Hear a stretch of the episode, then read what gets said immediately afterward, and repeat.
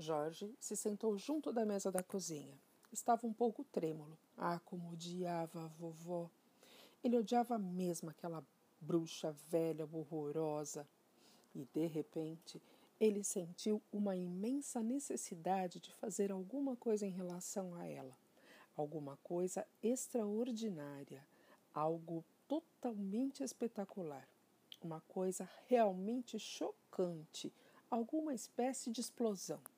Ele queria detonar aquele cheiro de feitiçaria que ficava em torno dela na outra sala. Podia ter apenas oito anos, mas era um garotinho corajoso. Estava pronto para derrotar a velha. Eu não vou ficar com medo dela, disse baixinho para si mesmo. Mas estava com medo. Na verdade, era por causa disso que queria explodir a velha. Bom, não é que quisesse acabar com ela, mas bem que gostaria de dar-lhe um bom susto.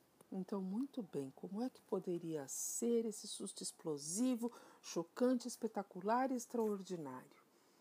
Ele adoraria colocar um morteiro debaixo da poltrona dela, só que não tinha um morteiro. Adoraria enfiar uma comprida cobra verde dentro do vestido dela, mas não tinha uma cobra comprida verde. Adoraria atirar seis ratazanas enormes e negras na sala onde ela estava e trancar a porta. Mas não tinha seis ratazanas enormes e negras.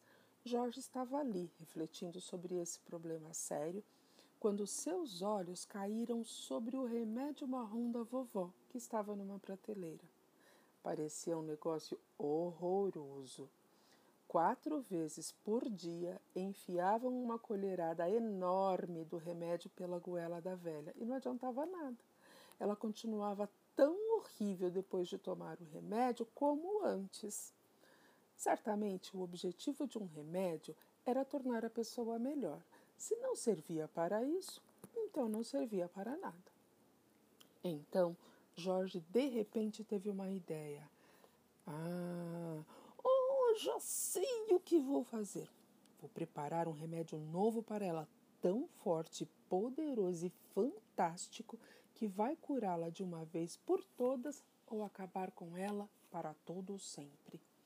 Vou preparar um remédio mágico, um remédio como nenhum médico do mundo nunca preparou. Jorge olhou para o relógio da cozinha. Eram dez e cinco. Tinha quase uma hora até o momento de dar o remédio para a vovó às onze horas. Aqui vamos nós! gritou Jorge, pulando da cadeira. Vai ser um remédio mágico! Quero um inseto e uma pulga que pula, dois caracóis e três lagartixas, lesmas nojentas do fundo do mar, o ferrão venenoso de uma abelha, o suco da fruta da jabuticabeira, pó do osso do joelho de um gambá e cem mil outras coisas que há. Quanto mais fedorentas, melhor. Vou mexer tudo. Vou ferver tudo. Vai ser a coisa mais forte do mundo.